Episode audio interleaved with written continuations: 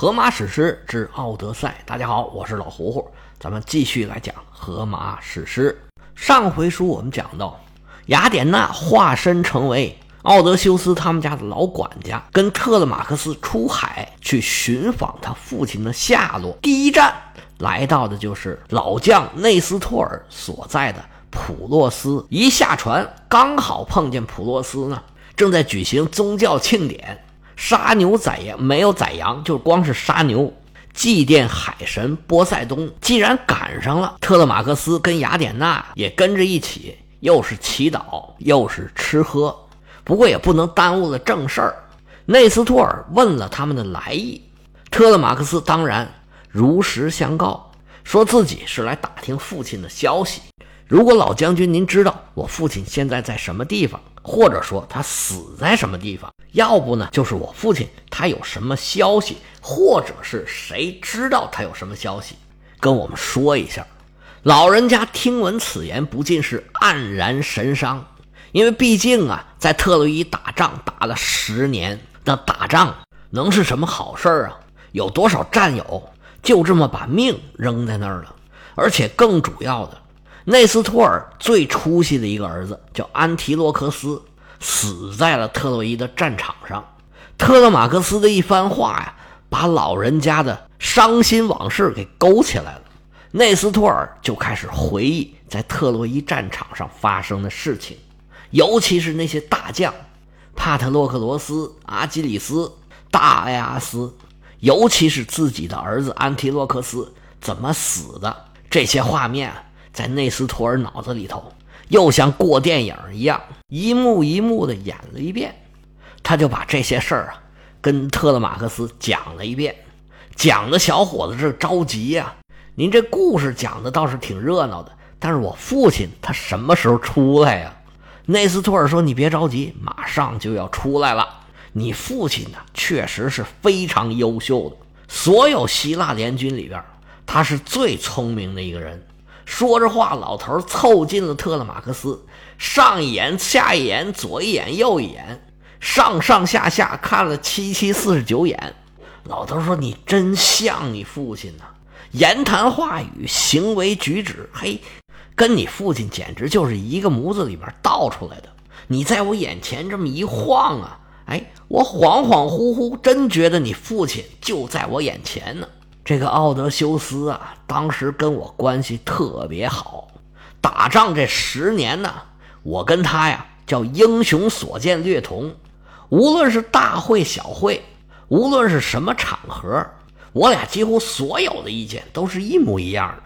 当然了，最后我们希腊联军能够打赢，哎，还是得多亏你父亲，那当然还有我，多亏我们的出谋划策。特勒马克斯说：“对对对对对，您老人家的英雄事迹，我也是早有耳闻的。”内斯托尔接着说：“说这个仗打完了之后啊，本来原计划我们是一起撤退回到希腊来，但是林子大了，它就什么鸟都有。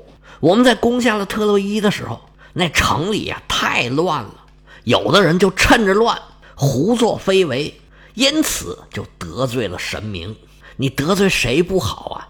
就得罪那最小心眼儿的啊！谁是最小心眼儿的啊？那是雅典娜呀！旁边化身门托尔的雅典娜，噗一口酒喷出来了，心说：谁说我是小心眼儿？还不是你们行为不端？那希腊人是怎么惹怒了雅典娜呢？是谁这么不识相？这人呢，就是小埃阿斯。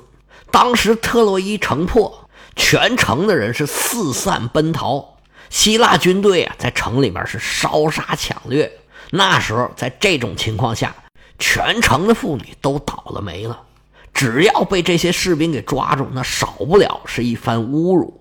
之后还要被带回去做奴隶，哪怕是公主也不例外。这在当时就是一个常态。这些神仙呢，也不会因为这个事儿而怪罪希腊人。但是小埃阿斯看上的人啊。那可不是一般的人，她是国王普里阿莫斯最漂亮的女儿，名字叫做卡桑德拉。卡桑德拉的美貌不但能打动凡人，就连阿波罗也对她垂涎三尺。而且卡桑德拉还有一个很厉害的能力，那就是预言的能力。关于她怎么获得这个能力呢？有好多个版本。有一种版本就说，卡桑德拉呢还有一个双胞胎的兄弟，名字叫做赫勒诺斯。有一次呢，他们俩都还小呢，家里人就带他们去阿波罗的神庙去搞活动。搞完了呢，家里面人都喝醉了，都回去了，把这俩孩子给忘在神庙里面了。结果家里人第二天一醒，哎呦，这孩子哪儿去了？想起来，哎呀，还放在神庙里，赶紧过去找。进神庙一看，家人是大惊失色。这俩孩子在那儿倒没什么事儿，就是旁边有一只大蛇，呲喽呲喽呲喽，伸着舌头给这俩孩子在那洗耳朵呢。这大蛇一看呢，哟，有人来了，歘啦一声就爬走了，是踪迹不见。打这以后啊，这俩小孩就有预言能力了。我们在上一部里讲过，这个赫勒诺斯作为普利阿摩斯的儿子，对于战争进行了一些预言，这是一个版本。还有的版本呢，说是阿波罗看上卡桑德拉了，要跟他亲近亲近，但是这卡桑德拉呢？说你想要得到我也行，但是呢，那你得给我点什么呢？阿波罗说：“那好办呢，我就传授给你预言的能力。”卡桑德拉说：“那不错啊，预言挺好的，那你要先传授给我才行啊。”于是阿波罗就把预言的能力授予了卡桑德拉。结果呢，卡桑德拉是翻脸无情，拒绝了阿波罗。也有一种说法呢，是拒绝给阿波罗生孩子。结果阿波罗给气坏了，那怎么报复他呢？这个报复可真是太狠了！你不是有预言能力，能预知未来吗？这个可以还留着，但是我让你的预言呢，没有人相信。你想想那个场景是不是特别的可怕？你自己什么都知道，哎，就想告诉别人，但是人家都不相信，都觉得你胡说八道，不可能，那可太惨了。卡桑德拉当时跟拉奥孔一样，是反对把这个木马拉到城里面的，结果就激活了他这个人设，没有人相信，结果这木马就被拉进了特洛伊城，这才有了特洛伊的灾难。这个灾难，它同样也降临到了卡桑德拉的身上。特洛伊城被希腊人攻破，全城的男男女女是走死逃亡，卡桑德拉也不能幸免。他刚从宫里面跑出来，正撞见小埃阿斯。小埃阿斯也是希腊的名将，在战争中也是立功无数。正琢磨抢点什么好呢，一眼就看见了卡桑德拉。嚯，这大美腿，咱得着吧！冲着卡桑德拉就过去了，就要强行的无礼。卡桑德拉见势不妙啊，撒腿就跑，一边跑一边琢磨：我往哪儿跑啊？啊，对。你们不是得到雅典娜的帮助吗？我就往雅典娜的神殿去跑。就见卡桑德拉在前头揉揉揉揉，冲着雅典娜神殿就跑去了。小埃阿斯看见这大美人夺路而逃，那我还能放过你吗？跟在后边是紧追不舍。没多一会儿，就跑进了雅典娜的神殿。进了神殿一看雅典娜的塑像，这小埃阿斯也有点含糊。这。这在这地方合适吗？不过一看见这娇艳欲滴的卡桑德拉，小埃阿斯的大脑袋就管不了自己的小脑袋了。刚才那一点点犹豫啊，被自己的色欲给冲的是无影无踪，咧着嘴滴着哈喇子，一步一步靠近卡桑德拉。卡桑德拉一步一步往后退，都靠到了雅典娜的神像上，心里说：“雅典娜，救命啊！”那哪儿躲得过埃阿斯的魔爪啊！小埃阿斯上前对着卡桑德拉连拉带拽，卡桑德拉靠着雅典娜的神像是拼命的挣扎，就这么一拉一扯，就见雅典娜神像哭嚓就倒下来了。到这儿呢，这版本又不一样了。有的版本就说卡桑德拉遭到了小埃阿斯的强暴，也有版本说小埃阿斯呢被吓退了。卡桑德拉还是清白之身，不过不管怎样，小埃阿斯这是得罪了雅典娜了。结果这事儿后来传出去了，希腊人决定判处小埃阿斯死刑。怎么执行呢？就用石头砸死他。结果小艾阿斯啊，照方抓药，自己也跑到了雅典娜神殿，躲在雅典娜的神像底下，逃过了这一劫。开始得罪雅典娜的呢，固然就是小艾阿斯这么一个人，但是希腊人没有惩罚小艾阿斯，彻底就把雅典娜给激怒了，心里边说：“小艾阿斯，你还要回家吗？我报复你在后头，先不着急。现在啊。”我先惩罚惩罚这希腊联军，怎么惩罚呢？就是要挑起希腊联军内部的不和。攻下特洛伊城之后，这希腊联军呢，自然是纵酒狂欢。本来喝完这顿酒之后，大家就带着各自的战利品扬帆远航，踏上回家的旅程。如果一切顺利的话，这也就结束了，那也就没有我们这部书了。雅典娜这还生着气呢。她必然要挑点事儿。就在希腊联军在吃大喝、庆祝胜利的时候，他偷偷的在他们的首领阿伽门农的脑子里面打下了一个思想钢印，说：“你们呐，可千万不能回家。好不容易打下来特洛伊这么个地方，你不得守着这儿吗？要不然这么多年的力气不就白费了吗？”阿伽门农想到这儿，脑子一抽，哎呀，就是对呀！借着酒劲儿，召集了所有的希腊联军来，我们开会。这是什么当口啊？大家什么心情啊？哪有人想跟你开会呀？不过碍于他主帅的情面，一个个别别扭扭的来到了阿伽门农这儿。大家本来以为是要商量怎么回家，结果阿伽门农开口就说。咱们现在呀，要商量商量，下一步在这儿应该怎么办？还要去攻打哪个城？如何在本地是扎住脚跟？大家集思广益啊！一听阿伽门农这个话，他的弟弟莫奈劳斯第一个就窜了，说是谁爱在这儿待，谁在这儿待。我是绝对不待，我马上就走。我们都在这儿待十年了，这脑子被驴踢成啥样才能想出这主意来啊？你们谁爱待谁待，反正我马上就要走。阿伽门农说：“兄弟，能不能不当面打脸呢？你可是我亲兄弟，当着这么多人，你是一丁点面子都没给我留啊！我们花了十年时间，辛辛苦苦才打下了这个地方，不占下这个地方，掉头就走，不觉得可惜吗？而且我们得罪了雅典娜，你现在出海，不怕遭到报复吗？啊呸！你不出海就不报复了吗？”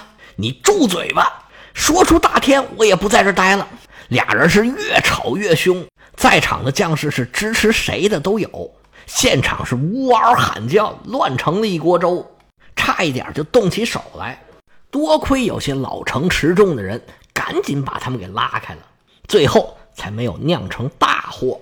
结果两边啊都是气哼哼的睡了一晚上，第二天就分裂成两帮人，一半跟着莫奈劳斯拔营起寨，坐着船扬帆远航，奔着自己的家乡希腊就开走了。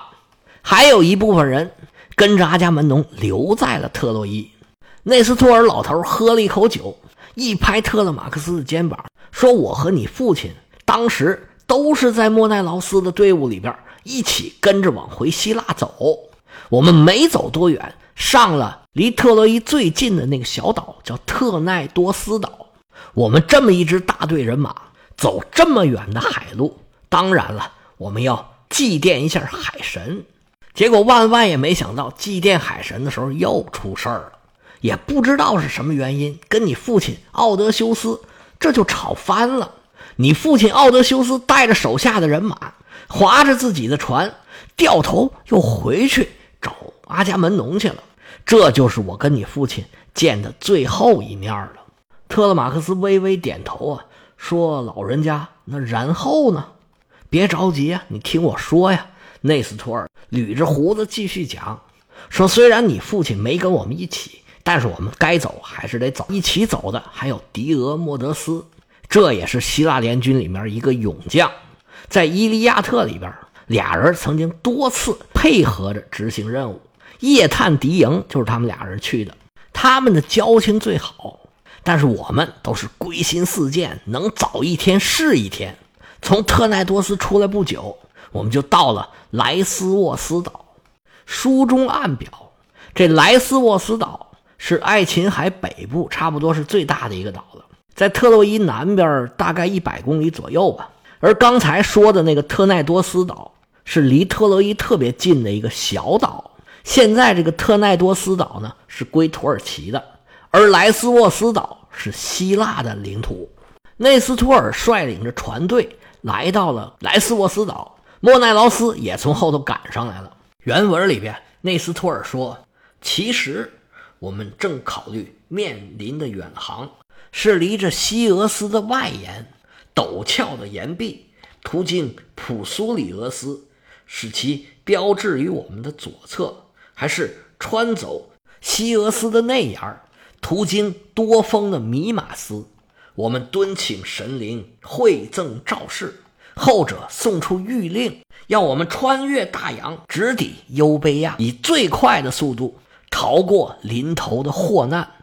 一阵呼啸的疾风随之扑来，海船受到风力推送，迅猛向前，破开鱼群汇集的洋面，于晚间。抵达卡里斯托斯，我们寄出许多牛的腿剑给波塞冬，庆幸跨过浩渺的大海。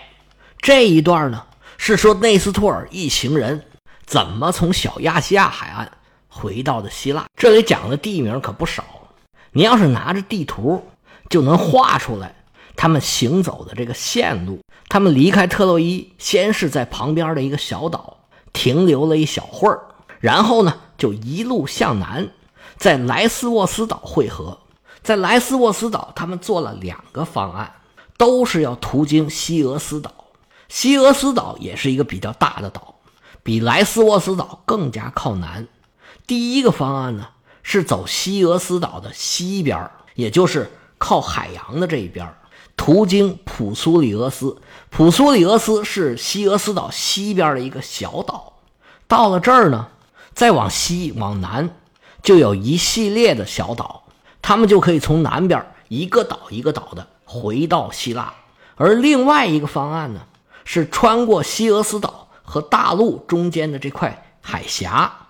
多风的米马斯指的是陆地上的一系列岩石海岸，当时这个海岸就被称作米马斯。穿过这个海峡之后，就可以到达南边的一系列群岛。然后就可以一个岛一个岛的回到希腊去了，跟第一个方案呢线路上有一点点区别，差别不是很大。这在当时来讲呢是一个比较稳妥的方案，因为当时的航行技术就决定他们呢不敢横跨大海。当时的航行方式呢，要不就是近岸航行，就沿着海边走；要不呢就是跳岛航行，就是从一个岛航行到另外一个岛，这几个岛之间不能离得太远。当时船上的载重有限，必须要实时的进行补给。刚才说的这两个方案呢，都是在已知的航线上，从一个岛走到另外一个岛。但是他们一占卜，人神告诉他，你不能再这么磨叽了，你们从莱斯沃斯岛一直朝西走到优卑亚岛上岸，如果不快点啊，你们就要倒霉了。结果他们真听话，气候也是真给力，海上疾风劲吹。船是没花多少功夫，就到了优卑亚岛的最南端，当时叫格莱斯托斯，现在地图上一般标成卡里斯托斯。这优卑亚岛啊，是希腊半岛东北紧贴着希腊的一个很大的岛。到这儿啊，就相当于到了家门口了，风险就去了九成了。内斯托尔是人回来了，但是另外一些人就没这么幸运了。要知道，其他人。还发生了什么故事？咱们下回啊，接着说。